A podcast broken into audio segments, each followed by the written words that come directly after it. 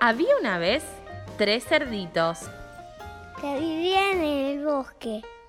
hasta que un día entre los árboles apareció un lobo. Entonces pues, personas de los cerditos construyeron tres casas. Una de paja, una de madera y una de ladrillos. Primero se escondieron en la casa de paja, pero vino el lobo y las derrumbó.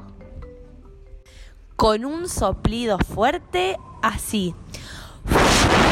Después se escondieron en la casa de madera, pero también la derrumbó el lobo.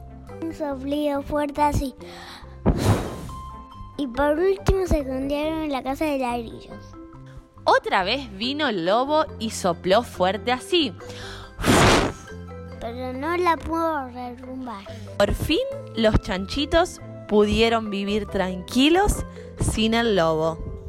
Colorín colorado, este cuento se ha terminado.